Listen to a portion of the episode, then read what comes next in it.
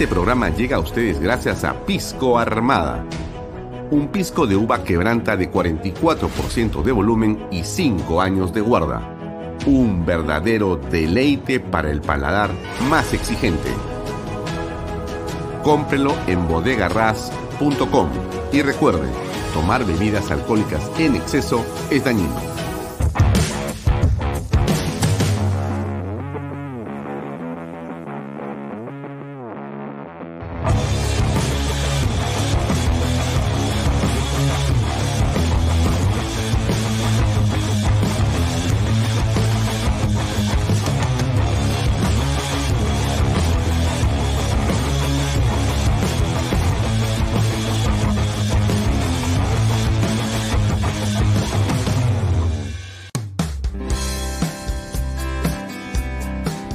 Tenemos una gran noticia y es que ahora GPR Inmobiliaria es un centro autorizado para la inscripción de techo propio. ¿Quieres conocer más detalles? Ven, acompáñame. Hola Elba. Hola Lucía. Elba, ahora GPR Inmobiliaria nos ayuda a realizar todos los trámites para acceder al bono de techo propio. Así es, Lucía. Cumpliendo los cuatro requisitos podremos acceder a un bono por 43.312.50. Estos cuatro requisitos son tener un ingreso máximo de 3.141 soles, contar con carga familiar, que puede ser tu pareja, hijos, padres, abuelos o hermanos menores de 25 años, no tener ninguna vivienda inscrita a nivel nacional en registros públicos y no haber recibido antes bonos del Estado. Lucía, con esto estaremos listos para recibir el bono por 43.312.50 de techo propio. Así es, Elba, y con todos esos beneficios también ya podemos tener la vivienda soñada. Así es. Prepárate para ser propietario del único proyecto techo propio en Arequipa, que cuenta con departamentos de 53 metros cuadrados con tres habitaciones, sala, comedor, cocina y área de lavandería. Elba, y justamente lo que nos comentas es que aquí van a encontrar la casa ideal a precios de infarto. Así es, Lucía. Tenemos las últimas viviendas disponibles de uno y dos pisos, con tres habitaciones, sala, comedor, cocina, área de lavandería, además de cochera y áreas verdes. Y todas estas casas también se benefician del bono de nuevo crédito Mi Vivienda. Y no podemos dejar pasar la oportunidad de mencionar los beneficios de vivir en las lomas de Yura. Así es, Lucía. El proyecto no solo te ofrece una vivienda digna, sino también que contará con áreas verdes, pistas asfaltadas, veredas, luz, agua las 24 horas del día, desagüe, alumbrado público, una zona escolar y una zona comercial. Y lo más importante, todo dentro de un condominio cerrado. Y con el financiamiento del BBVA que pone a tu disposición ahorro vivienda, permite que con una simple declaración jurada puedas demostrar tus ingresos y así de fácil adquirir tu vivienda. Amigos, ya saben, no pueden dejar pasar esta gran oportunidad. Elba, para recibir mayor información, ¿cómo pueden hacer? Pueden agendar su cita o visitarnos en el kilómetro 17 en la carretera Arequipa-Yura o llamarnos a los teléfonos que aparecen en pantalla. Perfecto, entonces ya saben que así de fácil pueden ser propietarios en las lomas de Yura.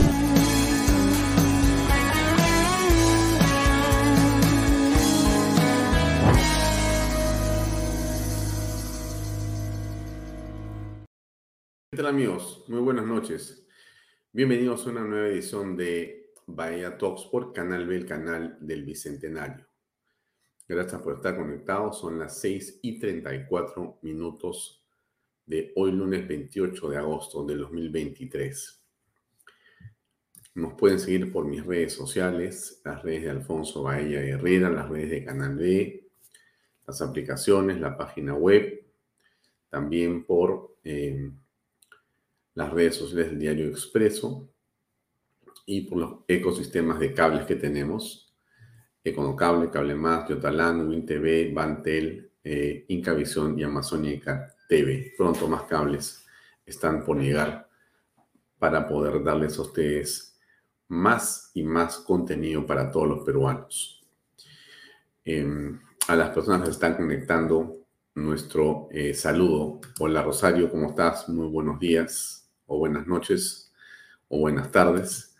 También para José Espinosa, para Mario Antonio Luna Ramírez, Juan Carlos Sutor, Ingrid Jansen, Jansen Metlin, José Luis eh, Lozano Quirós,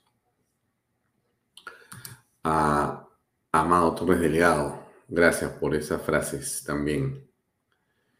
em, Adelia Esther Velasco Marticorena, muy buenas tardes. A Rosalina Limonchi, también desde el RIMAC. Fernando Bragi, ¿cómo estás? También. Eh, en efecto, hoy tenemos un programa muy interesante porque vamos a estar con un ex ministro de Estado en el rubro de problemas que está, digamos, en el tintero de todos. Creo que nos preocupa a todos lo que pasa con la seguridad ciudadana y por eso hemos querido conversar con Gastón Rodríguez. Él ha sido un ministro de Estado en el rubro del interior y también ha estado desempeñando su eh, labor al mando de la Policía Nacional del Perú. Si ustedes recuerdan, eh, él ha sido general de la Policía Nacional. Ahora está en situación de retiro. Es Gastón Rodríguez. Vamos a hablar sobre cómo se podría hacer para implementar eh, un plan para derrotar a la delincuencia. ¿Qué tiene que ver en esto el plan Bukele. ¿Cuánto de eso que se habla sobre Bukele se puede realmente eh, llevar a cabo en el país? ¿Qué es lo que habría que hacer? ¿Qué condiciones se necesitan? ¿Cuáles son los principales obstáculos que vencer? Eh, y en general, una revisión de lo que ha sido la política de seguridad y lo que es una posible estrategia.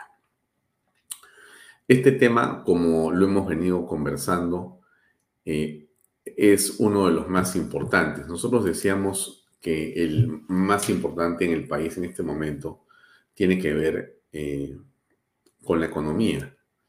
Es, claro, algo que nos preocupa a todos, ¿no? Es el trabajo, eh, la generación de puestos de trabajo, los ingresos de todos los ciudadanos, la, mejora de los sueldos por el aumento evidente de los precios de los combustibles y eso entonces de eh, los precios del transporte y de los alimentos, claramente. Bueno, cómo generar confianza para que haya más trabajo y para que a su vez esto genere el impulso en las empresas para que mejore la economía. Ese es el tema central. Pero hay algo que viene y que camina de manera, eh, digamos, este, transversal. ¿no? Esa transversalidad la tiene la inseguridad o si usted quiere la política de seguridad. Le llamamos eh, eh, inseguridad porque, claro, lo que nosotros apreciamos en general es que existe una preocupación creciente en todas partes. Hay que mirar, no tanto los medios, quizá un poco las redes, pero hay que conversar con la gente y lo que percibimos en todas partes es un pánico por lo que está pasando prácticamente en todas partes. No importa en qué eh, sector de la ciudad ni en qué ciudad o provincia te encuentres, eh, las mafias, los extorsionadores, eh, los, digamos, rateros o ladrones que quieren llevarse celulares o mochilas o que quieren llevarse carteras o demás, están en todos lados. Y esto genera una creciente sensación de inseguridad y sobre todo de impunidad, porque no parece que hubiera nada que se le enfrentara. Los serenajos no son suficientes, la policía no está en todas partes porque es imposible. Entonces ya se tiene zonas de distritos que están prácticamente liberadas y la gente pues se muere de miedo salir a su casa o de su casa después de las 6 de la tarde o volver del trabajo a las 8 o 9 de la noche es un peligro sin duda creciente. La gente prefiere guardarlas en su casa, donde tampoco es muy sencillo de estar protegido. Entonces, toda esta ola de inseguridad nos lleva a nosotros a preguntarnos permanentemente cómo resolver el problema. Hoy vamos a estar con eh, Gastón Rodríguez para hablar del tema y mañana tendremos como invitado a Roberto Quiabra para también desarrollar desde el punto de vista de lo que ha sido, lo que es un eh, general en retiro, pero del ejército del Perú.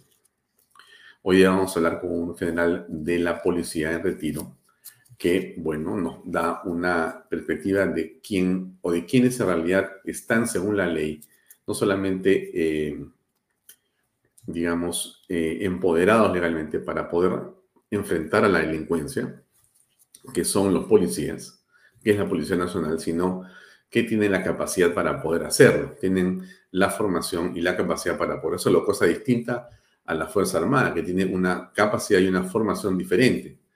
La Fuerza Armada no está hecha para poder buscar delincuentes, ni para atrapar ladrones, ni tampoco para asustar a nadie. La Fuerza Armada está hecha para protegernos de enemigos eh, externos, para cuidar nuestras fronteras, eventualmente enemigos internos, pero los externos son claros, ¿no es cierto? Cuando hay algún enemigo del país que pretende vulnerar nuestra, nuestro territorio, nuestra nación, nuestro país, bueno, la Fuerza Armada tiene, por supuesto, la obligación, legalmente tiene el poder, tiene las armas para poder eliminar, ¿no es cierto?, al enemigo.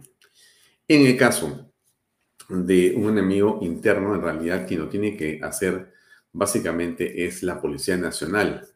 Han habido oportunidades en que la Fuerza Armada, en ciertos casos excepcionales, ha tenido, después de que el Congreso lo haya aprobado, que tomar el control de ciertas áreas geográficas producto justamente de violencia terrorista. Pero este no es el caso. Estamos en el caso frente a eh, claros eh, actos delincuenciales. Por cierto, hay mafias como el tren de Aragua que crecen, pero en realidad eh, no existe pues un lugar donde tú puedes encontrar al tren de Aragua. No hay un cuartel del, del tren de Aragua, no existe una dirección, no existe eh, un general, no existe una ubicación específica donde yo pueda irme y detener al tren de Aragua. Entonces, eso hace que la cosa sea, bueno, por cierto, especialmente distinta para el caso de lo que estamos conversando en este momento. O sea, que no se puede decir la Fuerza Armada, eh, señores del Ejército o la Marina de la Aviación, manden sus eh, aviones o dirijan sus naves o vayan con los tanques y destruyan el tren de Aragua, porque no existe donde pueda yo, digamos, detener o enfrentarme al tren de Aragua. Y ese es un tema de que tiene una enorme, digamos, este, eh, preocupación, ¿no? ¿De qué hablamos cuando estamos hablando de seguridad? No estamos hablando básicamente de los efectos. Lo que vemos en el, en el caso de Bukele, lo que vemos en el caso del eh, proyecto, de la estrategia, del plan Bukele, es un efecto o varios efectos. En este momento, el plan Bukele para ciertas personas, llámense alcaldes, gobernadores, congresistas, ministros, presidenta o el público en general, es eh, la disminución radical de la delincuencia común, del, de eh, digamos, encarcelamiento de las mafias, la tranquilidad en las calles, inclusive la aparición de un eh, turismo o de eh, espacios nuevos en los que se puede atraer a las personas que viven en el extranjero para que puedan disfrutar de un país que ya no está al borde del colapso por la violencia delincuencial. Eso ha pasado en El Salvador, ¿no es cierto? Entonces, pero eso que pasó en El Salvador es importante eh, verlo en el siguiente contexto. Eso que yo les hablo son las cifras, son en realidad la cantidad de personas detenidas que suman decenas de miles. Todo eso son efectos y son cifras. La pregunta que es bueno hacernos es cómo se llegó a esas cifras, cómo se logró esas cifras, quién consiguió esos números, cómo eh, el Estado, a través del presidente, eh, y qué, en medio de qué procesos estuvo Bukele, en qué procesos está Bukele, de forma que logró eh, manejar las coyunturas diversas, sobre todo políticas, para poder plantear una estrategia que ha arrinconado a las mafias delincuenciales. ¿Cuánto de esto tiene que ver con los derechos humanos? Usted me va a decir, eh, ¿qué pasaba ella? Ya está hablando como caviar. No, déjeme darle un punto. Eh, en realidad eh, yo creo que todos estamos de acuerdo en que hay que encontrar los delincuentes, hay que eh, ubicarlos, detenerlos, la fiscalía debería formular cargos sobre ellos y deberían entrar en un proceso muy rápido y ser condenados por un tiempo que correspondería a su delito. Creo que eso, amigos, es algo que todos esperamos y buscamos. Pero lo que no debería ocurrir, lo que no debemos, digamos, y promover, incentivar o aceptar, es que sean inocentes los que caigan en las manos de la justicia, aparentemente, ¿no es cierto? O de la, digamos, policía, o en esta búsqueda de resultados, pues se meta a todos en un solo saco. Y eso es algo que no debe ocurrir. Tampoco debe ocurrir que todo lo que pase sea básicamente eh, prisiones eh, o preliminares o preventivas, porque eso tampoco es justicia. Entonces, eh, ¿cómo hacemos para que se organice el Estado que pueda defender de una manera realmente eficiente y eficaz este, a los ciudadanos? ¿Cómo actúa de manera correcta la policía, la fiscalía, el Poder Judicial y eh, el, mm, digamos, el Ministerio del Interior o de Justicia en lo que corresponde a los penales para que estos sean centros adecuados que puedan albergar a la cantidad de delincuentes que se necesita. Lo que hizo Bukele fue tremendo, ¿no es cierto? Creo que tomó parte de la fiscalía, creo que destituyó a la tercera parte de los jueces, hizo cárceles nuevas, en fin, hizo una especie de revolución durante varios meses o años que le permitió empoderarse para poder ejecutar esta, esta obra que si no hubiera sido imposible. Ese plan Bukele no es eh, un documento con 20 acciones, es, realmente el conjunto de una serie eh, de medidas políticas con una serie de consensos dentro de un proceso que ha tomado un tiempo, con una serie de obstáculos y victorias que ha logrado tener Bukele hasta llegar a donde ha llegado. ¿Eso quiere decir que tenemos que idealizar a Bukele? No, no idealicemos a nadie, estimados. Yo he escuchado algunas opiniones sobre el señor Bukele en el sentido que viene de un partido muy violento, de prácticas violentas y que son eh, seguramente este, formas que nadie de nosotros aceptaría. estamos seguramente de acuerdo con que la violencia no es el camino y que el Estado tiene que defenderse de la manera como debe a través de su policía y de sus leyes, su aparato en realidad persecutorio del delito y el crimen. Pero bueno, tenemos que ver cómo nos organizamos, porque si vamos a estar haciendo que la ley sea la que prevalezca y la policía no está empoderada y la ley no funciona como quisiéramos y no hay realmente este, un sistema eh, jurídico suficientemente claro y rápido y contundente para poder detener a estas personas, entonces estamos haciendo un juego de la delincuencia, aunque no queramos. O sea, si, el código de procedimientos o en, general, ¿no es cierto?, el aparato que se encarga de este, eh, detener, este, em, precisar, este, acusar, este, eh, y, después eh, poner en exposición de, la justicia, la justicia determinar cuál, es este, em, la pena y, llevarlos a la cárcel, y todo eso no está totalmente, digamos, coordinado, simplemente van a escaparse, como han venido escapándose. Entonces, es bien complejo. El plan Bukele no es una bolita mágica. Yo creo que más que estar pensando en Bukele, creo que los, digamos, problemas y las soluciones al problema las tenemos aquí hace tiempo. Y eso que yo le estoy diciendo, eh, creo que usted también lo ha visto. Lo hemos conversado con varios especialistas durante mucho tiempo. O sea, ¿cómo es que se puede plantear una solución al problema de la delincuencia y la inseguridad? Bueno, ahí está un poco lo que tenemos que hacer. Em, a ver, aquí hay algo que nos cuenta desde otra perspectiva, pero, pero hablando de Bukele, ¿no? En otro país, pero hablan de Bukele. A ver, escuchen ustedes, a ver, ¿a qué les suena esto? Ahí va. Hemos tenido 405 días sin homicidio. 405 días, sin, que maten a, nadie. A nadie. Todos estos grupos de derechos humanos que pasan haciendo reportes un día sí y el otro también sobre los reos son los que se callaban cuando nos mataban 83 salvadoreños. Búscame un solo informe de estos grupos de derechos humanos el día que nos mataron 83 salvadoreños. No hay ni uno. Nadie. Ni uno. El presidente Nayib Bukele les dijo hace como dos meses, preséntenme un plan ustedes. Si creen que este plan es mejor que el mío, preséntenmelo. Mira si han presentado uno.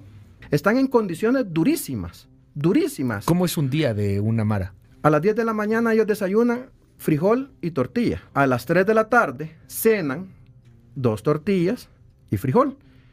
Y después van a dormir a una cama de cemento, sin almohada, sin frazada, sin nada, sin televisión, sin contacto al exterior, en una cárcel donde están las luces encendidas 24 horas y rodeadas de un perímetro de 2 kilómetros con garitas de seguridad y con francotiradores. ¿A las 3 de la tarde a las mandan a dormir? No, a las 3 de la tarde se le da de cenar.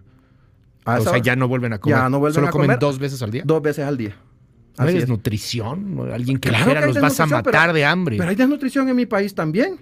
Y de gente que trabaja, de gente que sale a sembrar, de gente que sale a trabajar. Y a veces esa gente, aún trabajando, siendo honrada, solo come una vez al día y por ello nadie pregunta.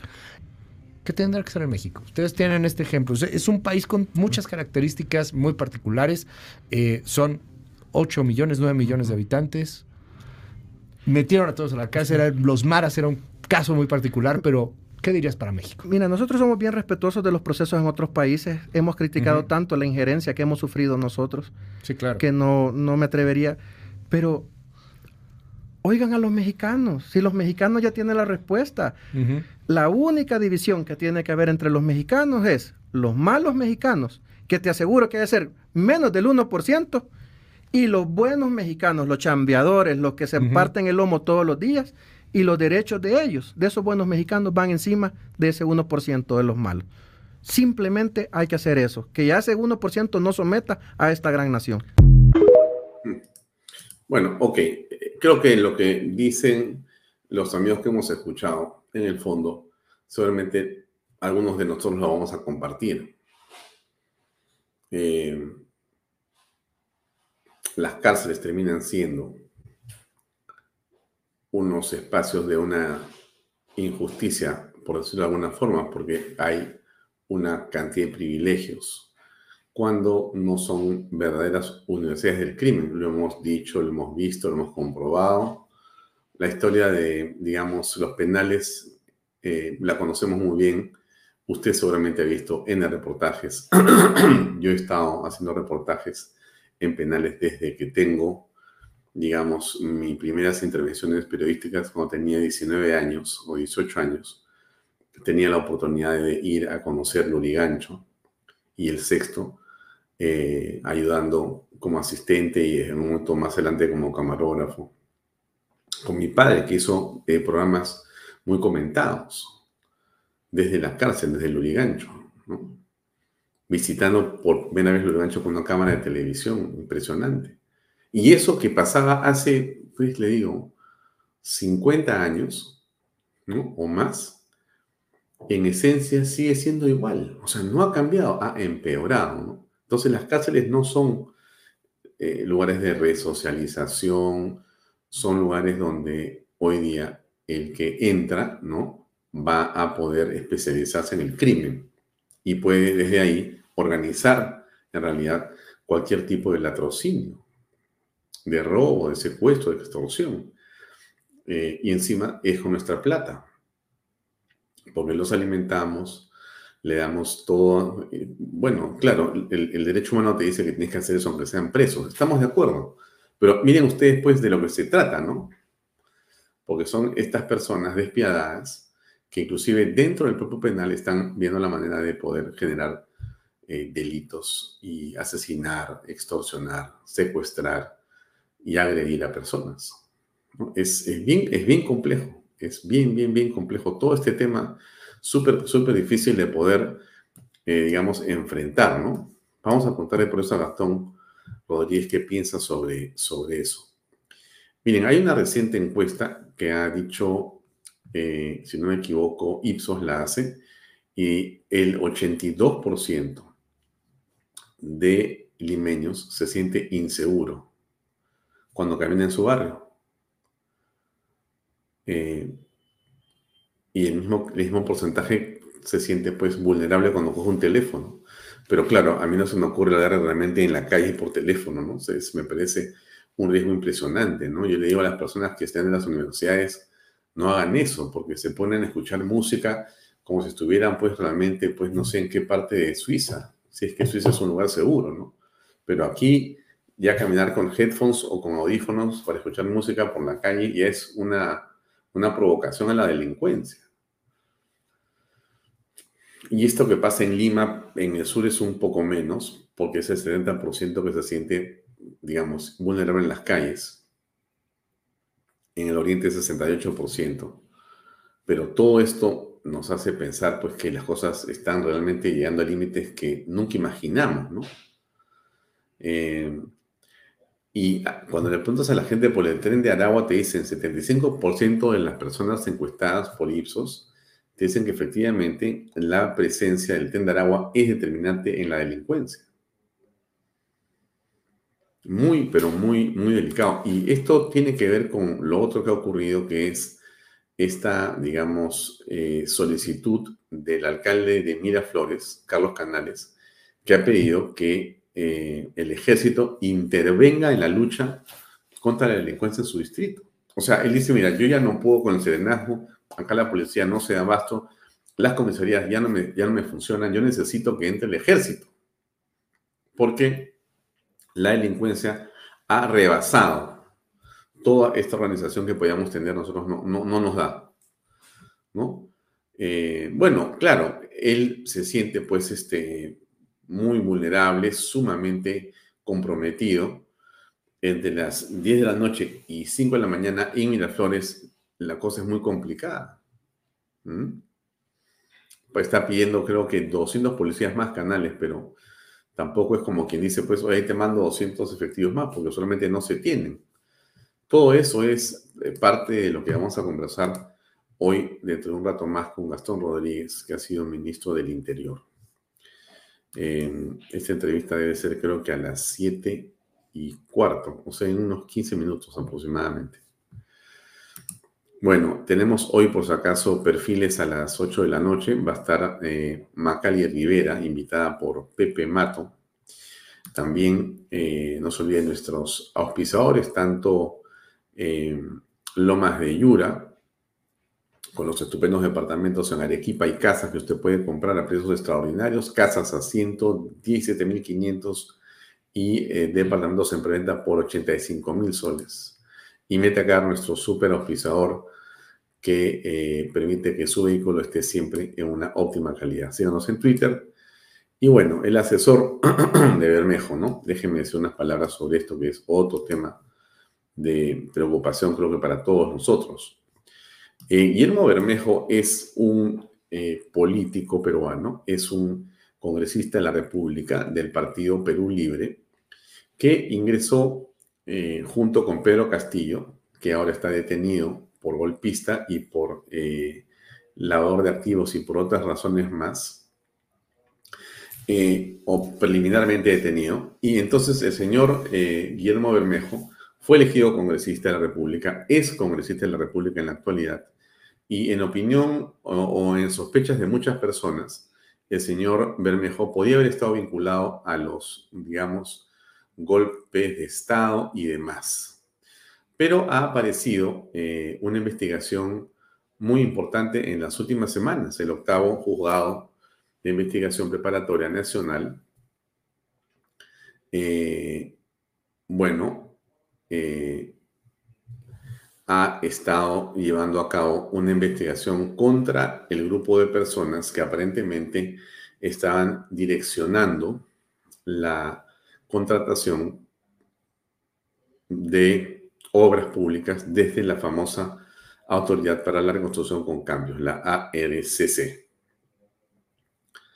Eh, y bueno, eso que está ahí eh, significa al final que tomaron detenidos a los que estaban vinculados con este señor y uno de ellos o dos de ellos eran, eh, alguno de ellos, trabajador del congresista, pagados por los dineros de los peruanos, y otro era alguien muy vinculado al congresista, que el congresista dice que no conoce, pero que ha estado en su oficina, creo que 15 o 17 veces, ¿no? Pero él dice que, bueno, cualquiera puede ir, en fin, ¿no? Tratando un poco de limpiarse.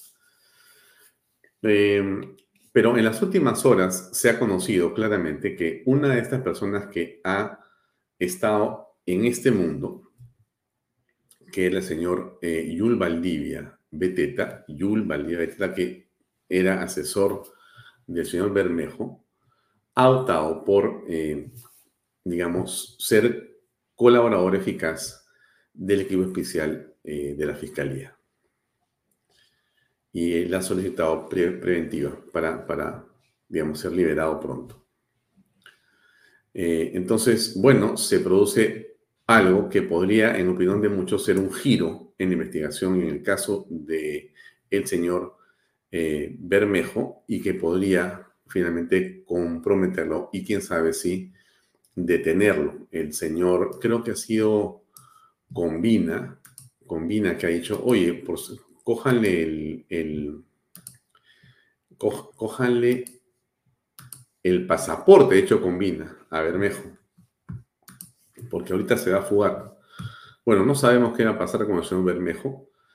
Eh, podemos o no podemos discrepar del señor Bermejo. Lo que creemos que hay que hacer ahora es que la justicia se encargue con el señor eh, que ha, eh, digamos, aceptado ser colaborador eficaz y que sepamos la verdad. ¿no? En la tesis fiscal, Bermejo direccionaba a través de estas personas las obras a relativos o del partido o amistades o personas diversas y solamente con esos dineros eh, se financiaban actividades políticas que podían ser eh, de eh, violencia o de otras. La tesis fiscal es bastante grande al respecto y vamos a ver qué es lo que ocurre en esta investigación. ¿Será determinante? Vamos a esperar, pero sí, sí creemos que es indispensable que se concluya con esta investigación rápidamente para que se sepa realmente qué va a ocurrir con el señor Bermejo. Eh, ah, aquí está pues lo de César Combina. Yo les decía, había leído en alguna parte, era acá. Es prioritario que la mesa directiva del Congreso Perú exija a Irma Bermejo entregar su pasaporte diplomático en pocas horas su situación puede agravarse y aprovechando este beneficio puede escapar a cualquier país. Atenta, Fiscalía. Eh, eh, tiene razón eh, Fernando Braschi, en la comunidad andina solamente se necesita el DNI para viajar. O sea, él puede ir a Bolivia, a Ecuador, a Colombia, no necesita tener este, un pasaporte solamente el DNI. Muy buen apunte, Fernando Braschi. Gracias por ese, por ese dato que, con el que tienes toda la razón. Em, no sé si es que el asesor ha aceptado sus delitos. Podría ser Delia Esther. Por eso es que le están dando una condición de colaborador eficaz. Yo entiendo que para, para que te den esa condición, el juez tiene que evaluar eh, que en realidad estás entregando información relevante sobre los cabecillas.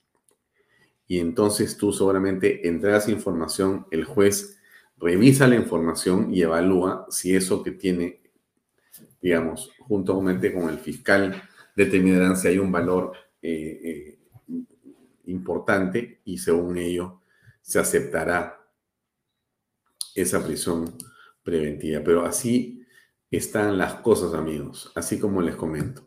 Antes de continuar, acá tenía algo más que era la aprobación de Ina Boluarte. Claro, está hasta las patas, ¿no? 10%. Eh, eh, no logra este, invocar la pelota con claridad Dina Boluarte en el arco. Está en realidad eh, dando vueltas, pero no logra enfocarse. Va a lugares, o sea, estuvo ahora en Tacna, le han hecho un bullying, pero de la patada.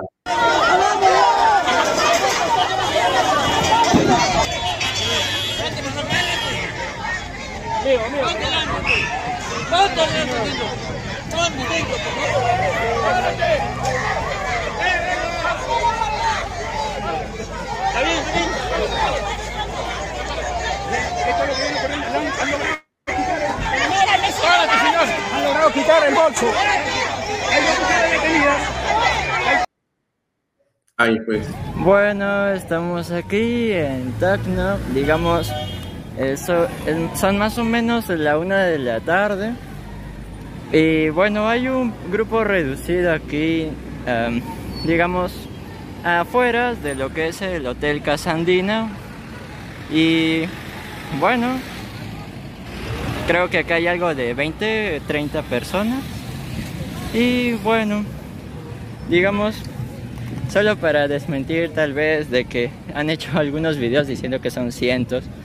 No, pero a ver, más allá de lo que dice esta persona, no, no, no, yo no quisiera este, disminuir el hecho objetivo de que había una protesta en Tana que no puede dejar de ser considerada.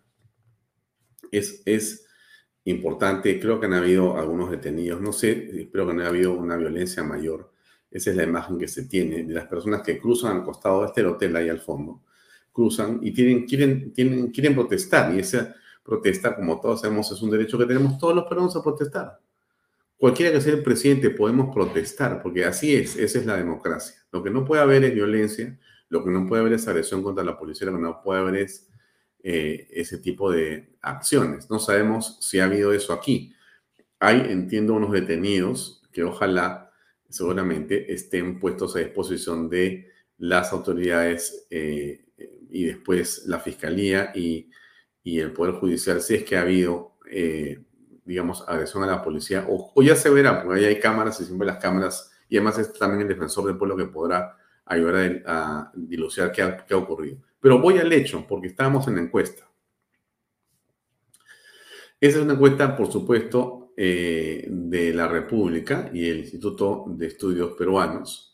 Esta encuesta dice, bueno, que la desaprobación eh, está muy parecida, bajó un, punto, dos puntos, pero que la aprobación sigue bajando, ¿no es cierto? La aprobación eh, está de 19 cuando comenzó en enero, ahora está en 10%.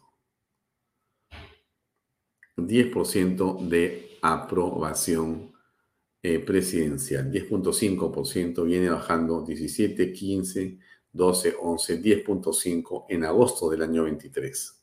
Comenzó en enero con 19%, ha perdido eh, el 50%, o sea, casi 20, ahora está en 10, ha perdido el 50%, la mitad.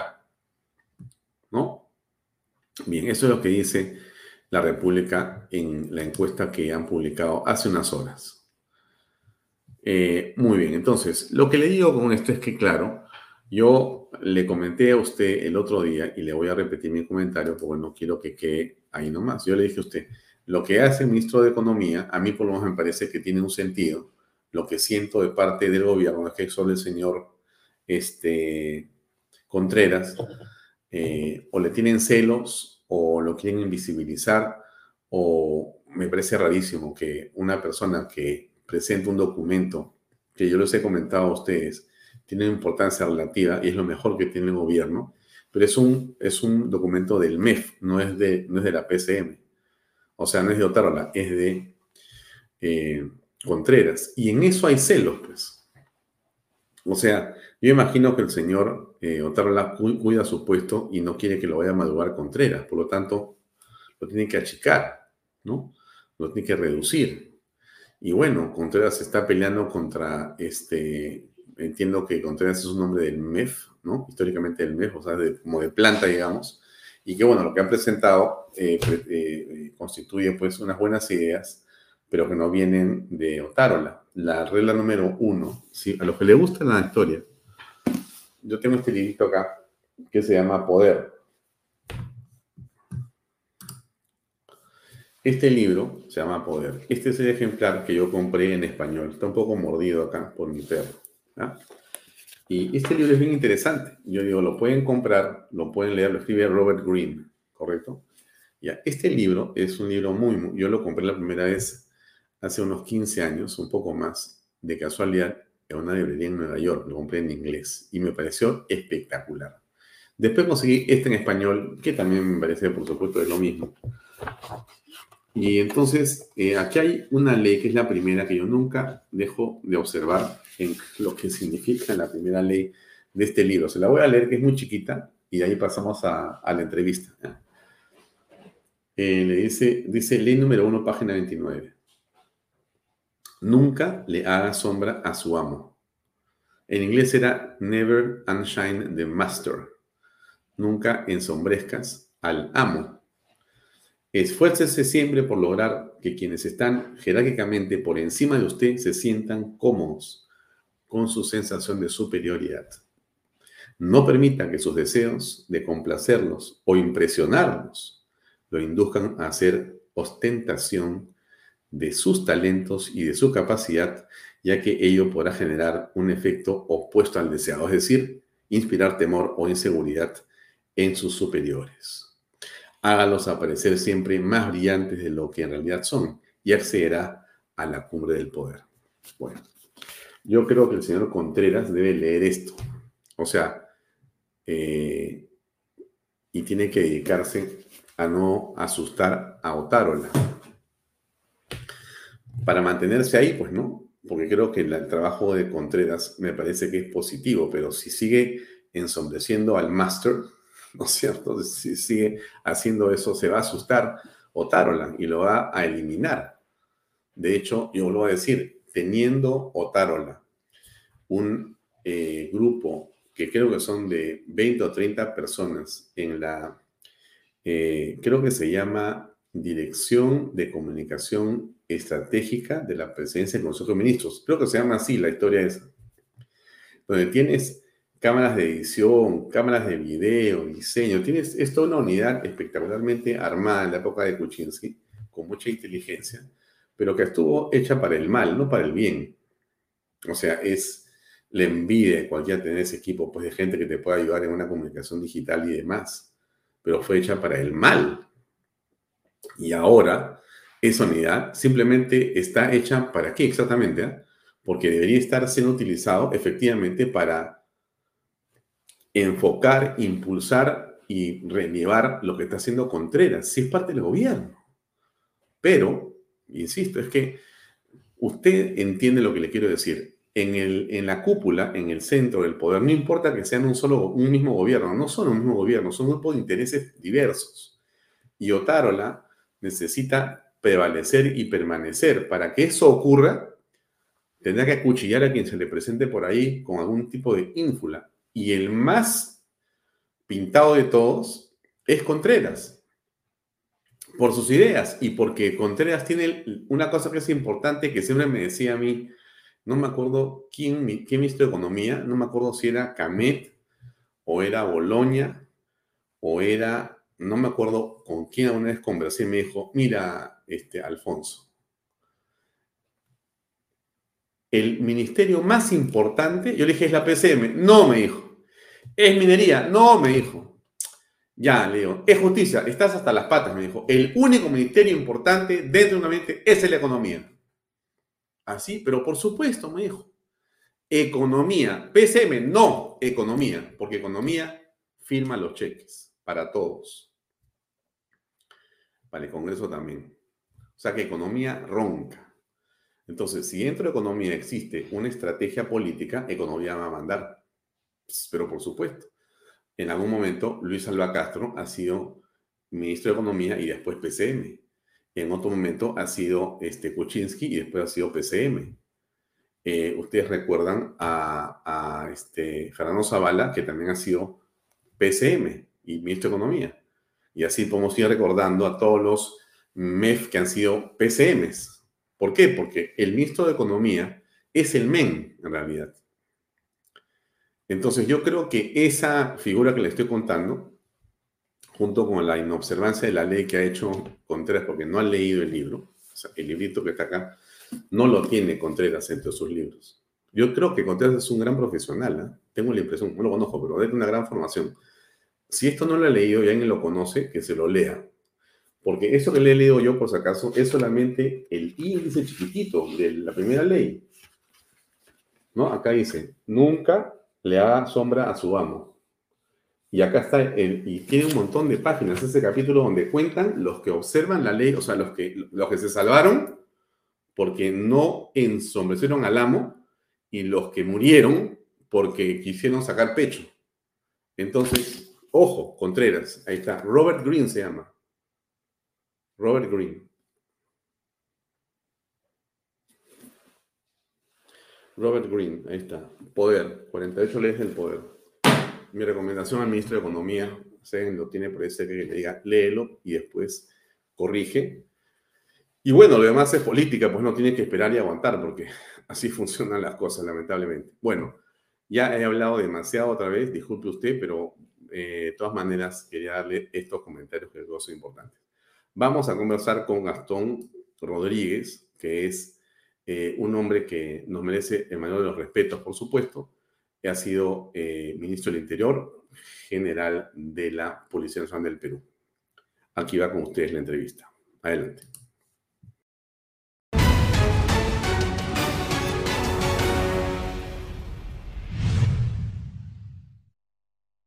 Bien, nos encontramos ya con el general en retiro de la Policía Nacional del Perú, Gastón Rodríguez, que nos acompaña. Él ha sido ministro del Interior en su momento. Y bueno, la idea de esta conversación está en tocar los temas relacionados a la creciente inseguridad en las diferentes ciudades del país. Em, Gastón, gracias por acompañarnos como, como, siempre en Canal B y en Vaya Muchas gracias, Alfonso. Un placer para mí. Eh, el tema Bukele se ha convertido ya en prácticamente eh, parte de la opinología nacional y creo que ya hay hasta eh, buqueólogos que están hablando en torno a cuál es, digamos, el programa, el paquete, este, la eh, estrategia y que quieren comprar desde municipios, gobiernos regionales, ministros, alcaldes, mm, en fin, todo el mundo tiene su propia interpretación de lo que Bukele ha hecho ¿Cuál es la tuya? ¿Qué piensas al respecto? ¿Por dónde va el debate? ¿Está bien planteado? Bueno, mira, primero lo que tú dices es muy cierto. Ayer incluso los dominicales ya han presentado estadísticas ¿no? sobre eh, si quieren un modelo Bukele y el 92.5% ha contestado que sí. Pero pienso que vamos por partes. Lo primero es eh, ubicarnos en el contexto de lo que significó el plan Bukele. Y Bukele no inicia su plan eh, desde, el, desde el principio de su gobierno, sino lo que él hace es tratar de concertar con estas maras, estas pandillas, especialmente la Mara Salvatrucha, que era la hegemónica en El Salvador, y que al no tener efecto esta concertación, este acuerdo, es que recién él eh, redirecciona su política para aplicar este plan. Este plan, Alfonso, se basa o tiene su, digamos, su fortaleza en los estados de excepción, en los que se suspenden, se conculcan derechos eh, civiles que están planteados en la Constitución y que obviamente le da una eh, suerte de eh, tranquilidad a la operatividad de las fuerzas del orden, un respaldo. En ese sentido, pienso que esa parte del planeamiento eh, es la que siempre se cuestiona. Y se cuestiona porque está mucho más cercano de afectar los derechos humanos de las personas. Sin embargo, mi opinión es que sí se considera o se debería ya de considerar una acción contundente de parte del gobierno. Yo sí estoy por un estado de, excepción, pero focalizado. Eh, ubicar en el mapa del delito cuál es el distrito en donde la inseguridad campea, que podría ser San Juan del Urigancho, por ejemplo, y eh, efectuar una, una, operación de envergadura. Pero esto no viene solo con un, tema estratégico, táctico, operacional. Viene también con un liderazgo conductual, con la necesidad, capacidad y deseo de que quien conduce la nación tenga la firmeza y la voluntad de hacerlo, porque esto va a generar un respaldo político a las fuerzas del orden también. pero, a ver, eh, muchas personas están mirando el plan Bukele en función de un resultado. O sea, dicen, bueno, tenemos tanto de disminución de la criminalidad en eh, El Salvador, eh, hay tanto menos de robo, de asesinatos, eh, la inseguridad ha disminuido, llegan los turistas y hay tantas personas detenidas y entonces realmente en función de esos números podríamos decir que es un éxito. Sin embargo, las estrategias, eh, cuando van a aplicarse en otros contextos, requieren una mirada en realidad integral. Y entonces los resultados son un indicador, pero la pregunta es cómo es que se piensa plantear en otro país. Exacto. Y hay un costo político, hay un costo político que es muy interesante en este caso, porque estamos hablando de, eh, tú has dicho, conculcación o no sé cómo llamarle... Restricción. De restricción de derechos. Eh, y entonces la, la pregunta que, que, nos hacemos todos es, ok, tampoco vamos a pecar de tontos ni de inocentes, porque tremendas bandas que hay, ¿no es cierto? Sí, pero ¿cómo hacemos justamente para que ese brazo de la justicia, que es indispensable que se ejecute y que vaya hacia el delincuente, no se exceda? Por eso te, Ahí está la jugada. ¿Cómo es? Así es. Por eso te decía que este plan viene acompañado de otros factores y de otros actores. O sea, debería venir. Como, así es. Como por ejemplo el tema del Código Penal y el Código Procesal Penal. ¿no? Tú sabes que acá el Código Procesal Penal es sumamente garantista. Sí. Pero no para... O está, está en favor del delincuente, no para no la persona, ciudadano, no no para la persona, sino para el, para el delincuente, ¿no? Entonces, eh, obviamente ese es un obstáculo, porque genera lo que ya todos sabemos en repetidas oportunidades, que es la puerta giratoria. O sea, Salen, la policía captura, salen el Ministerio entran. Público no denuncia o denuncia y el Poder Judicial libera. Esto es, un, es una situación que se repite constantemente. Yo creo que es el principal factor por el cual no se pueden disminuir los delitos de alto impacto, la percepción ciudadana. Eso también va acompañado en el plan Bukele de una infraestructura penitenciaria. Hoy en día las cárceles peruanas tienen más de 100% de sobrepoblación penal. Pero antes de que me hables de la cárcel, te pregunto en, en la anterior, porque hay un asunto que es el temor del juez y también del, del, del fiscal de uno seguir con la investigación, el otro de sancionar. No dicen, bueno, pero acá está también mi familia de por medio.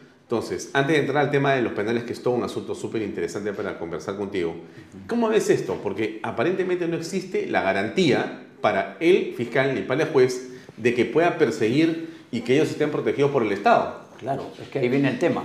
Si no hay protección del Estado a través de un liderazgo conductual, o sea, donde la máxima autoridad del Estado, el presidente, se pronuncie en favor de ejecutar una acción contundente, obviamente los operadores de justicia en algunos casos pueden sentir ese temor. Ese, ese, ese, Ese fiscal, li- liderazgo ese de Dina Boluarte no existe. No, yo pienso que no. ¿Por O sea, ella eh, está... Está pidiendo al Congreso este, facultades. Sí, pero son paliativos porque no se ve una decisión y lo, lo ha demostrado ella en el tema del restablecimiento del orden en, en Ayacucho, Puno, ¿no? Los. Pero estaba todavía muy novel, ¿no? Estaba todavía muy, muy recién comenzando. Podría haber cometido un error de, bueno, habrá, grande, que, ¿no? habrá Grave. que ver, habrá que ver en todo caso si una vez que el, el- el Congreso dé las facultades, realmente ella plasma todo lo que está solicitando y da el apoyo y el soporte, porque como tú bien lo has dicho, aquí hay un costo político. Y ese costo político le va a pasar factura. O ¿Está sea- ella en, en posición de, de asumirlo? O sea, por lo menos podría haber de parte de un sector algún tipo de eh, signo de interrogación que de repente la hace, de repente no la hace, porque como tú dices, no va a entender el proceso, no toma las decisiones correctas, le da las facultades, no hace estas reformas que tú dices que se necesitan, que son complementarias, Así es, así y que ahí entonces es una frustración. Claro, y ahí, ahí quien pierde son las fuerzas del orden, porque Claro. eh, tú las empleas en una situación con bombos y platillos, pero a la hora de la hora no le das el respaldo, y entonces eso merma la capacidad operacional de ellas. Y además hay otro, otro tema que es muy importante, las Fuerzas Armadas. ¿no? Eh, hoy día el, el- el alcalde de Miraflores nos ha sorprendido Ha pedido. con un documento, ha pedido a las Fuerzas Armadas porque había un robo de un celular, claro, con arrastre, con- pero esos son temas recurrentes en la capital que no se justifican desde ningún punto de vista. Pero mira tú la, magnitud de proporción y la desesperación de autoridades locales para pedir a las Fuerzas Armadas porque había un robo de un celular. Entonces yo creo que estas cosas a las Fuerzas Armadas mm, las involucran de una manera que no les, a ver, ¿cómo te digo? No les compete por un lado, pero por otro lado eh, no están, yo creo, eh, dispuestas a- a realizarlo en su real contexto. ¿Por qué? Porque la misión de las Fuerzas Armadas difiere completamente de lo que es el tema Del orden interno. público, el orden público. ¿no? Mm. Eh, sumir a las Fuerzas Armadas en acciones de la Policía Nacional, y hay que decirlo, crea una resistencia, porque las Fuerzas Armadas tienen muy claro y muy definido que frente a una situación de orden público y de restablecimiento del orden público, lo único que ellos tienen es su fusil. Y va a pasar lo que pasó en Ayacucho. Hacen uso de ¿Qué las va a armas de suceder? guerra. A ver, yo le pongo este ejemplo a la ciudadanía. Dicen que poner la tanqueta y un piquete de ocho soldados en un sitio donde roban va a ser un efecto disuasivo. Sí, va a ser un efecto disuasivo, pero ¿por cuánto tiempo? Hasta que el delincuente sepa Que no esa pasa nada. tanqueta y ese personal solo están ahí porque tienen que hacer un efecto disuasivo, pero no más, porque el día que se produzca un asalto a un banco, a una farmacia, si ese personal interviene, que va a usar el fusil FAL y va a dispararle un fusil que tiene 1200 metros de alcance, en una vía pública, en una ciudad. De 50 metros. ¿Cuál va a ser entonces la función? ¿Va a corretearlo, va a prender la tanqueta y va a ir por las calles detrás de la moto? Van a hacer una No, granada. entonces, no hay ah, forma. Y, y la misma Fuerza Armada lo sabe. Entonces, aquí hay un peligro de que se vaya empleando a las Fuerzas Armadas de una manera que no está definida. Por eso yo hablo mucho del liderazgo conductual. El liderazgo conductual es quien tiene que compenetrar dos cosas que son fundamentales en los principios de Estado Mayor de las Fuerzas del Orden. ¿Cuáles son? La unidad de comando y el alcance de control. ¿Qué significa?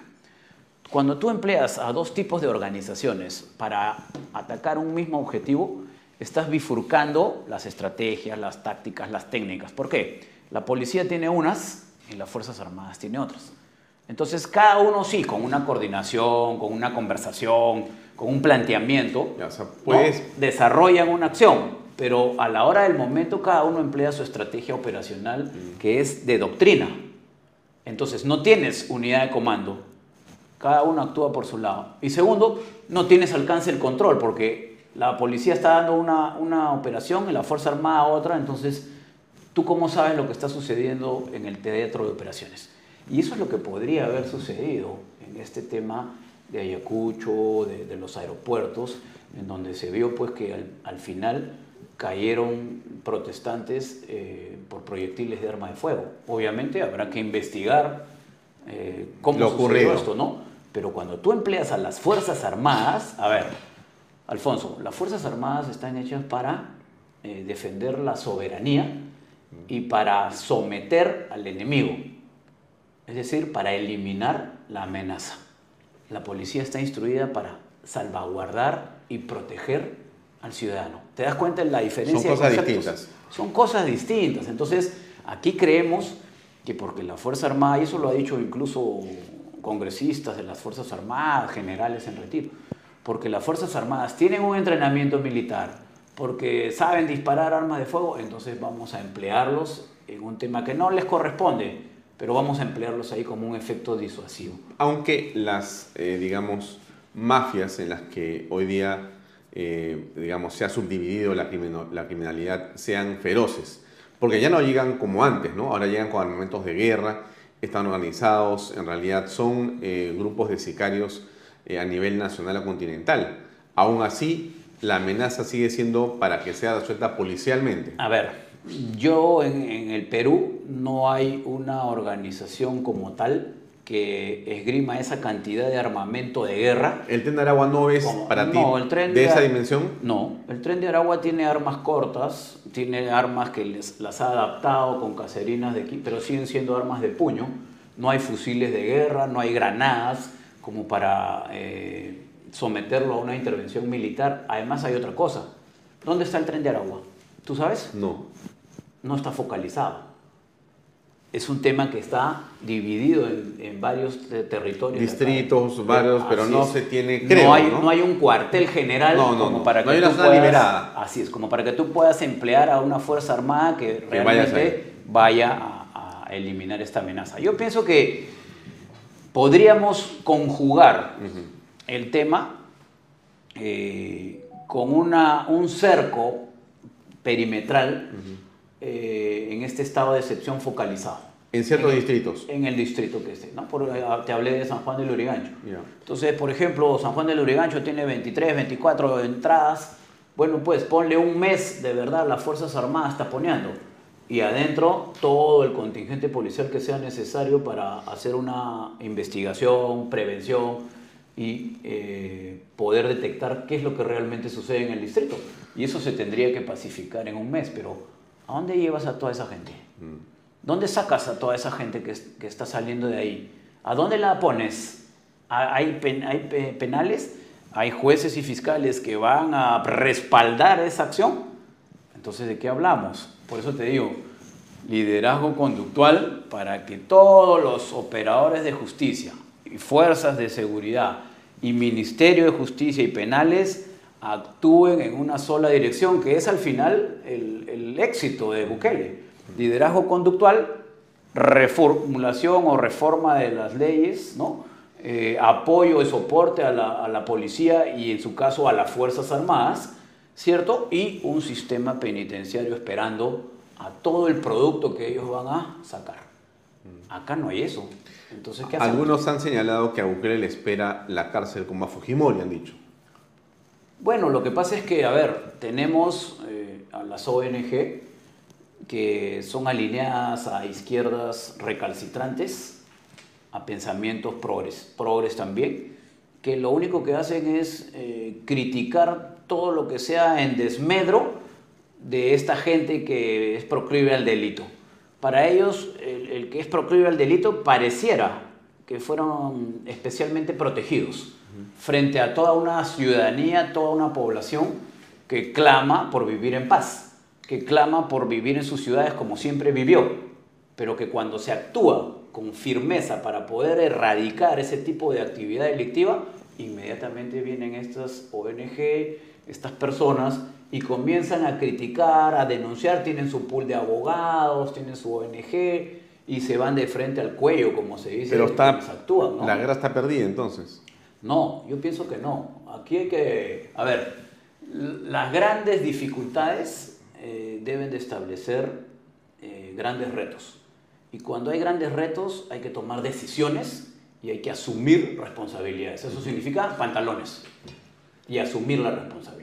Pero actuar con normas, actuar con directivas proclives al respeto de los derechos humanos en todo momento y con la debida instrucción y capacitación de quienes van a efectuar eh, las operaciones, pero sí con el respaldo absoluto al- a, este tema de poder actuar como lo ha hecho este señor en El Salvador. ¿no? Entonces, algo de Bukele se puede aplicar en el Perú. Yo pienso que sí, yo pienso que sí, pero como te digo, ¿Qué sería concretamente lo más, eh, digamos, lo puntual que tú rescatarías para proponer acá como un debate? Mira, lo puntual sería eh, eh, dentro de estas eh, atribuciones que está pidiendo la Presidenta de la República, ver el tema del Código Procesal Penal, establecer espacios de detención mayores, ¿no? Este, el tema de los arraigos, arraigo domiciliario, arraigo laboral, identidad plena, citado al delincuente, ¿no? Eh, luego, una infraestructura penitenciaria, para mí eso es básico. Hablamos de las cárceles. Tú dices, mí ¿ahí hay eso un problema? básico. Sí, hay, hay una sobrepoblación. Entonces ya... Ahora, esa las- población no es de hoy, ¿no es cierto? Claro. y Esto las- tiene décadas. Lo que pasa es que las cárceles dejaron de ser este, centros de readaptación y se volvieron escuelas de crimen. Mm. Entonces, ¿qué es lo que sucede? Toda esta vorágine delictiva que golpea con tanta fuerza a, a la sociedad peruana genera un clima y una percepción de inseguridad, ¿correcto? Pero también de impunidad. Completamente. ¿Y la impunidad por qué se da? Porque tienes pues un código procesal penal garantista y porque no tienes a dónde poner a esos delincuentes. Tú sabes que por un robo de celular no termina preso el delincuente. Sales. ¿Y por qué no se lo acumulan? ¿Por qué si te agarran a ti que has robado cuatro celulares Mm. Ya en está, dos ya. días y el monto ya supera el mínimo Ahora ¿por sí. qué no te vas preso? Eso podría ser una modificación, la Sí. acumulación. Tendría que ser una, una modificación, Mm. la acumula- las fiscalías en bandas, darle, potenciarlas Sí. para que puedan actuar debidamente sobre ellos. Pero repito, el tema de, de- de construir un centro penitenciario para todos los delitos de alto impacto, para mí es vital. Y eso es algo de lo que ha hecho Bukele. Con- construyó una Así es, cárcel hemos visto ¿no? algo, sí, es verdad. ¿Y por qué? Porque eso va siendo un mensaje. El delincuente actúa siempre a la ventaja. Incluso en el sicariato. ¿Tú has visto cómo es el sicariato? Mm. Por la espalda, ¿no? Este, cuando el- la víctima está Desprevenida. comiendo, desprevenida, ¿no? Nunca va a enfrentarse, él va entonces- cobardemente Pero, a pero ¿cuál es el mensaje que le da el gobierno a todos estos sicarios hasta el momento? Ninguno. O sea, no se ha hecho No ni se ha mostrado eh, una contundencia de parte del Estado con respecto de los sicarios. ¿A eso te refieres? Lo vemos todos los días, ¿no? O sea, todos los hay días. un muerto más, Así pero no hay una Pero respuesta no hay una contundente. respuesta contundente. Entonces, ahí tiene que actuar la inteligencia, investigación criminal, que la policía, una de sus mayores potencialidades es la investigación criminal. Ahí tendríamos que fijar los territorios donde se mueven la- y, y capturarlos y presentarlos a la prensa y ver que se van directamente a estos centros penitenciarios, porque si no, vamos a seguir dando la vuelta de lo que sucede en los últimos cinco años. ¿Migraciones juega un papel en esta estrategia? También. Migraciones eh, tenía un software en la época del 2020 que dejó de usarse, que era un software que no solamente fijaba el ingreso de los ciudadanos extranjeros, sino que permitía eh, aglutinarlos en este software por especialidades de laborales, por situaciones relacionadas a trabajos eventuales eh, que eran adquiridos acá en el Perú y también por eh, antecedentes de procedencia. Y eso permitía además ubicar un mapa geográfico del territorio donde estaban viviendo. Y con eso le permitía a la Policía Nacional compartir información privilegiada para poder eh, hacer operaciones con éxito. Ese software dejó de funcionar en el año 2020, no sé si lo han vuelto a, restablecer, pero hasta el 2022 no estaba en funcionamiento. Migraciones, así es, y también habría que cambiar la ley de migraciones, ¿no? el decreto legislativo 1350, que lo que señala es que para expulsar a un extranjero del territorio, si comete un delito acá en el Perú, tiene que cumplir su condena. ¿no? Eh, trataríamos de, hacer un cambio en ese sentido también para que la ley de migraciones sea mucho más contundente y, y pueda flexibilizar esos parámetros que tienen hoy en día para poder sancionar a los extranjeros. ¿Pero cómo debería ser la sanción?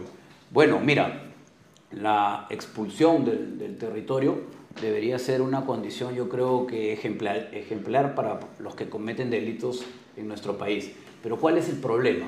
Que ya no solamente se trataría de una ley, sino también se trataría de reforzar nuestra vigilancia fronteriza. Tenemos 7.000 kilómetros que no están debidamente resguardados. Entonces, tú recordarás el año pasado que hubo un homicidio de una, de una señorita eh, por los pantanos de Villa. y Que, y que lo grabaron y todo. Bueno, a esto se les capturó y se les expulsó dentro de estos aviones y posteriormente regresaron a seguir cometiendo sus fechorías. Entonces, cuando no hay un sistema que realmente eh, refleje fortaleza, tú tienes que ir viendo de a poco cómo vas haciendo. Entonces, ahí hay que ver si es que resulta más importante hacerlos cumplir su sanción y asegurarlo acá en el Perú que expulsarlos y vuelvan a entrar, porque entonces estaríamos haciendo lo mismo. Eh, ¿Cómo aprecias, digamos, el liderazgo que si bien por lo que señalas no reconoces plenamente en la señora Boluarte, te pregunto cómo ves al ministro del Interior, al de Defensa y al propio primer ministro en este mismo esquema de la inseguridad o la seguridad ciudadana? Mira, eh, el ministro del Interior, a quien conozco y he trabajado con él además, es una persona que tiene un perfil es una persona bastante tranquila para la toma de decisiones. ¿no? Eh, sé que está haciendo los esfuerzos necesarios para poder a través de la Policía Nacional eh, efectuar operaciones contundentes, pero además de ello es el promotor de las iniciativas legislativas en cuanto a temas de seguridad. De manera que el trabajo está yendo en una dirección. Eh, en el caso del ministro de Defensa también tiene experiencia, pero no te olvides que al final, por más experiencia que uno tenga, eh, tú formas parte de un sistema de gobierno.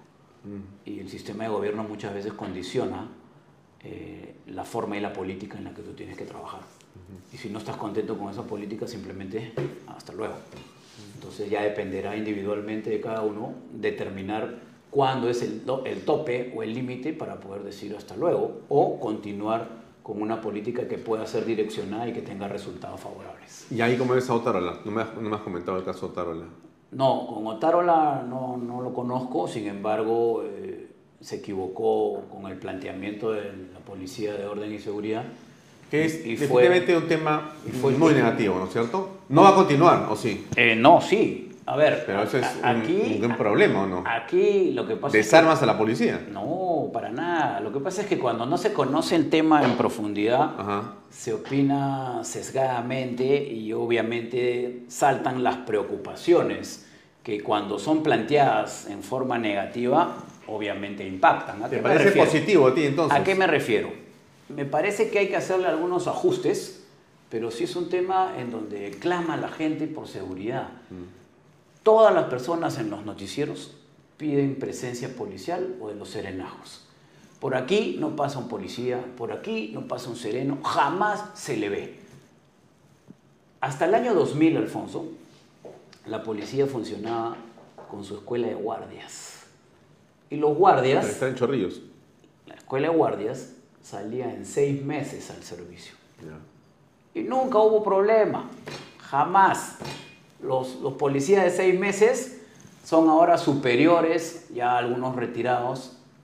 El ministro del Interior fue guardia con seis meses de instrucción. El comandante general No sabíamos eso.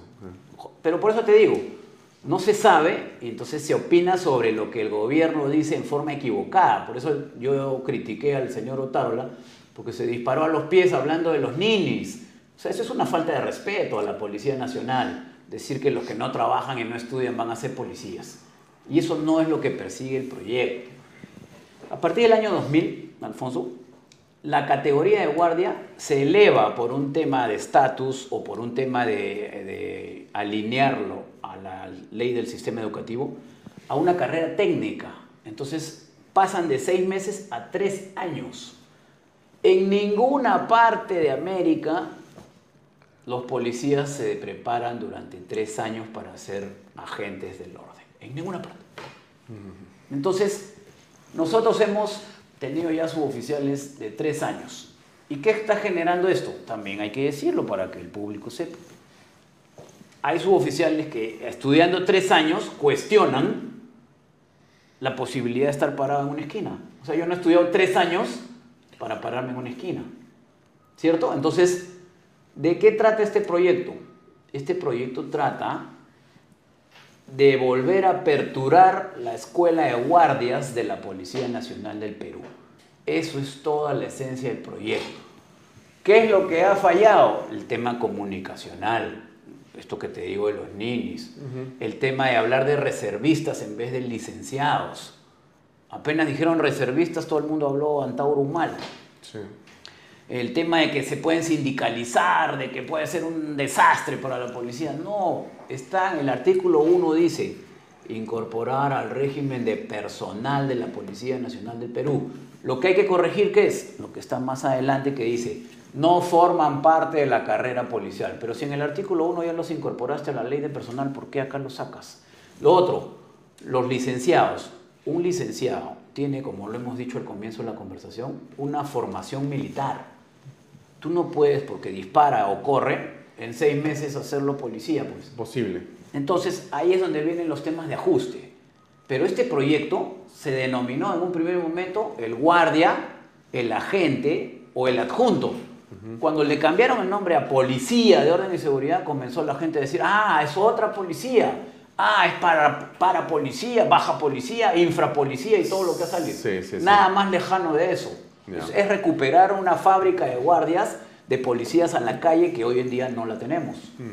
¿Tú estarías de acuerdo en que la este, detención se pueda ampliar en flagrancia a 72 horas? ¿Te parece una buena medida? Sí, yo creo que sería una buena medida, incluso podría ser hasta más, hasta más, hasta podrías, ah, podríamos hablar de 5 96. días. Ah, más. ya. Sí, ¿no? ¿Por qué? Porque aquí es donde viene el problema, Alfonso. Ajá.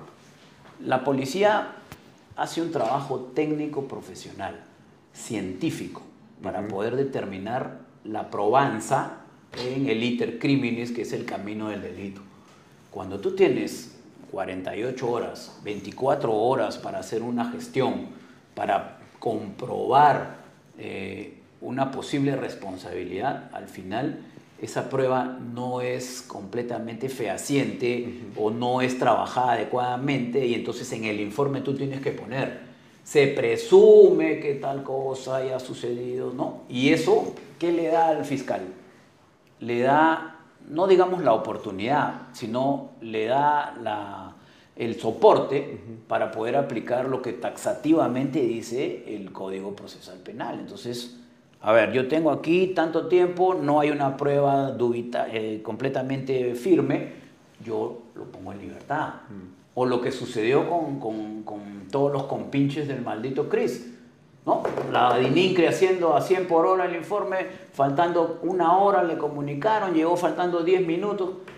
La señora dijo, no, llegó tarde y se fueron. Entonces, esta, digamos, esta amplitud del plazo de detención sería, yo creo, una primera medida para poder realmente eh, concretar el trabajo técnico, científico y profesional de los operadores de justicia. Mm. Pero, a ver, este, este plan Bukele del que se habla, que hemos comenzado a tocar en el principio de la entrevista, tendría que ser, eh, digamos, propuesto por el Ejecutivo, eh, consensuado con el Congreso. Habría que construir una mesa de diálogo para que otros actores intervengan o simplemente mano militar con las facultades legislativas se va a implementar y se acabó. ¿Qué pensarías tú que es la mejor estrategia? Yo, yo creo que el Perú vive en democracia y el hecho de vivir en democracia hace que se respeten las normas y hace que se respeten los procedimientos. Eso no quiere decir que un gobierno democrático no sea firme o que un gobierno democrático sea, por el otro lado, tirano o dictatorial. Lo que sí tiene que ser un gobierno democrático que plantee esta situación, obviamente eh, conversándolo con el Congreso de la República, para que sea una acción conjunta, pero que tiene que haber firmeza, Alfonso, no nos queda otro camino. No nos queda otro camino porque todos los días lo vemos. Y si seguimos en este plan, realmente vamos a perder la tranquilidad de nuestro país. Eh, bueno, hay mucha gente que nos está viendo en este momento. Yo te preguntaría, eh, Gastón, ¿qué le puedes decir a la gente que nos ve, que está muy tensa, muy preocupada? Le roban a todos todo el tiempo. No hay ningún tipo de protección, hay una indefensión social en general, la gente está harta, algunos deciden armarse por sí mismos inclusive. Bueno, pero ¿cómo le decimos a esa señora, a ese comerciante, que por último tiene su pistola de reglamento o tiene su pistola, digamos, este, de acuerdo a ley, con todos sus permisos, eh, pero ya estamos en el lejano oeste, entonces, ¿cómo, es que va a actuar? ¿Cómo se protege la ciudadanía mientras es Bukele uno, dos o tres, mientras se ponen de acuerdo las autoridades? A ver, fíjate, yo voy a comenzar por un tema que para mí también es sumamente importante. Cuando uno compra un juego de aros, para su, vehículo, siempre hay un perno al que se le pone el perno de seguridad, ¿cierto? Y eso es porque somos conscientes de que nos pueden robar la llanta. O cuando vamos a nuestra casa a dormir y ponemos el cerrojo, por si acaso. Hay, es porque tenemos ahí. Exacto. Eso no se Para dormir tranquilo. Eso no se debe perder tampoco en la calle. Ahorita el delito máxima protección, conciencia de seguridad. ¿no? Eh, el tema de los celulares. Hoy en día es el delito que más eh, impacta en la comunidad porque es el que más se produce. Pero hay una situación de alejamiento de la realidad de muchos jóvenes que van con el celular o pues. se paran. Tú andate acá al paradero de Javier Prado. No, no olvídate. No. Están el, el, el, brazo con el celular está, está, en la pista. Sí, para que se lo lleve alguien, una moto. Exacto. Entonces la moto que de repente está haciendo su servicio delivery y ese día pues quiere hacerlo realmente y ve esa, figura, es como decir, le provoca jalar nada más la mano porque ahí está. Entonces la conciencia de seguridad es importante, uno. Dos, el, otro tema de, confianza en sus autoridades es el que está más cuestionado, ¿no? Y, realmente porque eh, cuando uno va a hacer una denuncia no recibe la satisfacción que uno quiere, hay una cifra negra de que para qué voy a ir a la comisaría a denunciar, si no primero no me van a atender bien, segundo, no van a lograr ningún resultado, ¿no?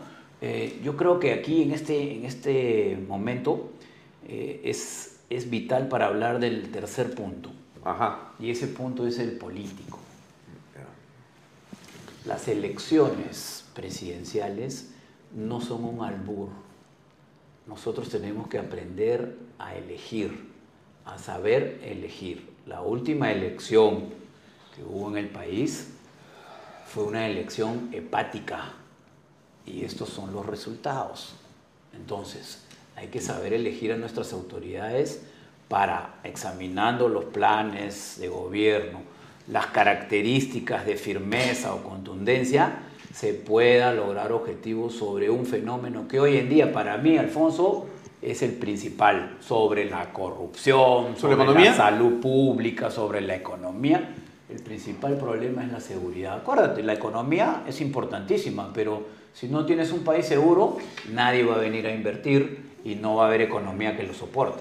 Entonces, yo creo que hay que fijarnos muy, muy detenidamente en el tema de la seguridad. Mientras tanto, sí, pues tener a la mano los teléfonos de nuestras autoridades, ¿no? La comisaría, el 105. Sé que me van a decir que no hay capacidad de respuesta, que no los atienden, ¿no? Pero además de ello, una cultura de seguridad y prevención hasta que podamos empezar a ver políticas públicas que realmente se plasmen y se concreten. Ahí también hay algo que vale la pena comentar para ir terminando, Bastón, y es eh, que lamentablemente también en las fuerzas policiales existen malos elementos que hemos visto en las últimas semanas, eh, no, no sé si la palabra es desdibujan la imagen de la policía, porque la policía no, no, no son esos malos elementos, pues, ¿no? Pero generan, digamos, una frustración de mucha gente que dice, bueno, también esta institución tan importante tiene una infiltración que causa mucha preocupación, ¿no? Fíjate, eh, la parte política, el manoseo político que se le hizo a la Policía Nacional, es la que genera de una u otra forma algunas actitudes distorsionadas de parte de algunos elementos. ¿Por qué? Porque la carrera policial, como la carrera militar, es una carrera estructural, por eso se le llama línea de carrera. Y los tiempos que se dan para poder alcanzar las jerarquías son tiempos que están establecidos desde hace muchísimo tiempo porque generan una condición, yo diría, sine qua non, vital, eh, para poder ejercer la carrera, que es la experiencia.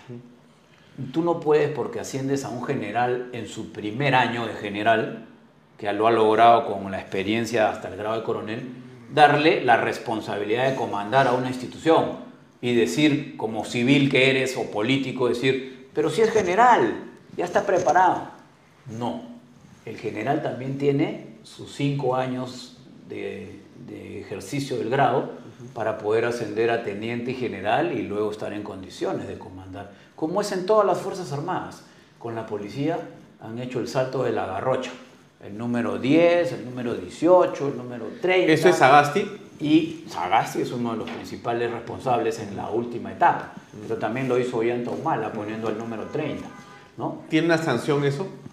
¿Debería tener? Sí, la tiene. Hoy en día sí, porque a raíz del, salto que hace un mal hasta el número 30, se reglamenta la forma de nombrar al comando policial. ¿Y Sagasti? Y Sagasti, bueno, se zurró en ello y lo utilizó a su ministro, que al final tuvo que renunciar, ¿no? Pero hay una acusación... Por supuesto, hay una acusación sobre ese tema. Y espero que esa acusación se lleve adelante y además se plasme en una sanción, porque tú no puedes ultrajar eh, a una institución como es la Policía Nacional y, estar sonriendo en cualquier otro programa diciendo que lo que hiciste fue bueno. Pero eso que tú dices, ¿explicaría entonces esta situación de malos elementos en la policía? Lo que pasa es que se va perdiendo el tema místico y de identidad. Y de liderazgo. ¿Correcto? Entonces, cuando tú comienzas a dejar ese liderazgo y comienzas a, a focalizar tus esfuerzos en compenetrarte de lo que es comandar la institución, te vas olvidando de las estructuras fundamentales, que es la formación, la capacitación, ¿no? Entonces comienzan a debilitarse de alguna u otra forma lo que es el pilar fundamental de la policía, la disciplina, ¿no? El servicio a la comunidad y la identidad del personal con su trabajo. Por eso ves, hay veces actitudes como la que tú mencionas. Pero también eh, hay otras que son de, de, carácter netamente individual, ¿no? que no tienen por qué, eh, digamos, este, menoscabar el principio o el prestigio de la policía que el 99.5% de sus efectivos están compenetrados en, en buscar una solución a, esta inseguridad que vive el, país. Eh, para terminar, em, si te estuviera viendo la presidenta Dina Boluarte en este momento y está rodeada pues, de la presión de la opinión pública, los alcaldes le piden algo, los gobernadores, los ministros de Estado, eh, le dicen Bukele, Bukele, Bukele. Eh, tú con tu experiencia de ministro de Estado y estando en el campo de la seguridad, eh, ¿qué reflexión le podrías invitar a hacer a ella? A ver, yo le diría que en primer lugar el acercamiento al Congreso que ha hecho a través de su premier lo exteriorice ella misma. Que sea ella quien va al Congreso a pedir las facultades legislativas, que se vea que hay un compromiso real de solucionar el tema de seguridad y que una vez eh, dadas estas facultades legisle de la mejor manera para que todas esas facultades se vean en la realidad plasmadas en las calles. ¿no? ¿Y qué otra cosa le diría? Que respalde, como se lo digo en todas las entrevistas que hago, a su fuerza policial, a su fuerza armada, en el combate de este, de este yo diría, flagelo que haya de la inseguridad ciudadana. Mm, muy bien, Gastón, gracias por acompañarnos. Gracias, Alfonso, por la entrevista. Gracias. Amigos, eh, eso es todo por hoy. Nos despedimos hasta mañana. Eh, mañana vamos a continuar hablando de este tema. Eh, por hoy es todo. nos ha acompañado el exministro Gastón Rodríguez y nos vemos mañana a las seis y media en otra edición de Bahía Talks por Canal B, el canal del Bicentenario. Gracias por acompañarnos. Muy buenas noches. Permiso. Este programa llega a ustedes gracias a Pisco Armada un pisco de uva quebranta de 44% de volumen y 5 años de guarda.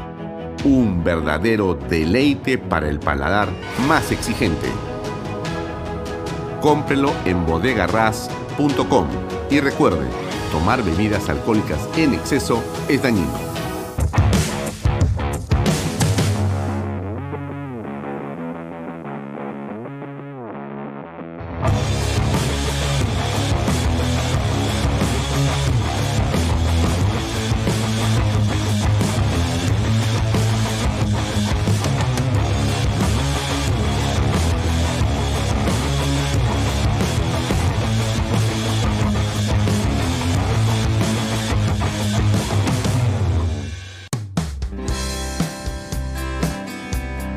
Amigos, tenemos una gran noticia y es que ahora GPR Inmobiliaria es un centro autorizado para la inscripción de techo propio.